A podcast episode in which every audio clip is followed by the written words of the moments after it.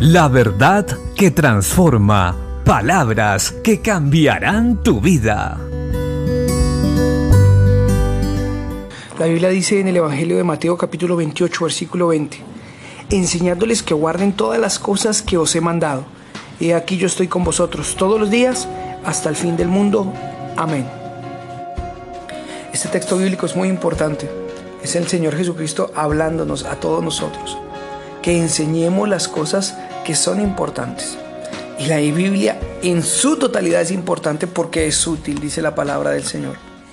Así que animo hoy a todos los que enseñan la palabra, instruyen y están escuchando, que se capaciten a conciencia, tomen estudios bíblicos y reconozcan que no lo saben todo y se dejen ayudar, para que no enseñemos solo algunas partes importantes de la Biblia o nos enfoquemos solo en algunas doctrinas y enseñanzas que lo que producen a la larga es mal a la congregación, a la iglesia de Jesucristo en general, porque levantamos líderes, servidores, pastores fuertes en algunas áreas, pero débiles en otras. No levantamos gente integral que pueda enfrentar cualquier situación, porque solo hacemos énfasis en algunas enseñanzas. Entonces, vemos acá como el Señor Jesucristo dice que enseñemos a que guarden todas las cosas.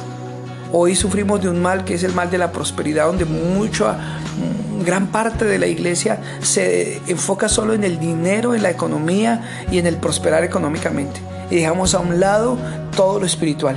O le damos un menor, una menor importancia.